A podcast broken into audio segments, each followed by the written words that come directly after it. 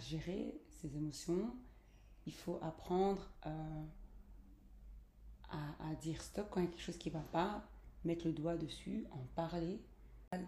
Dans certaines cultures, c'est tabou. Hein. Il y a des gens qui n'en parlent pas, il y a des familles où ils n'en parlent pas. Il y en a qui disent juste oui, t'es juste fatigué, c'est passager, etc. Mais parfois, ça peut être très profond et on s'en rend même pas compte en fait. On se rend pas compte à quel point ça peut être très profond, qu'une personne peut être vraiment dans le mal. Ils en fait qu'il y a de plus en plus de personnes qui sont pas bien mentalement et qui ont même des envies de suicide. C'est très grave, c'est vraiment grave.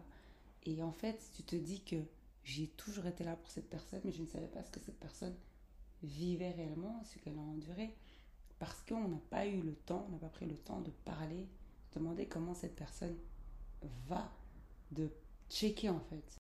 là, on ne parle pas de la maladie physique ou la fatigue physique, non. Là, on parle vraiment du mental. Et une fois que le mental est, touché, c'est tout en fait qui est chamboulé. C'est ta vie qui est chamboulée. Tu peux faire des mois et des mois avec cette douleur mentale et tu vas voir qu'en fait tu n'as rien fait de ton année parce que ça va pas. Dès quand le mental est touché, c'est tout qui va pas en fait. Parce que tu rentres dans une certaine dépression, si je peux dire ça comme ça. Tu es en dep en fait. Et il euh, n'y a rien qui t'intéresse. Tu veux rien faire en fait. Tu veux pas parler, tu veux pas sortir, tu préfères rester chez toi, dans ton lit. Euh, manger, c'est plus une option.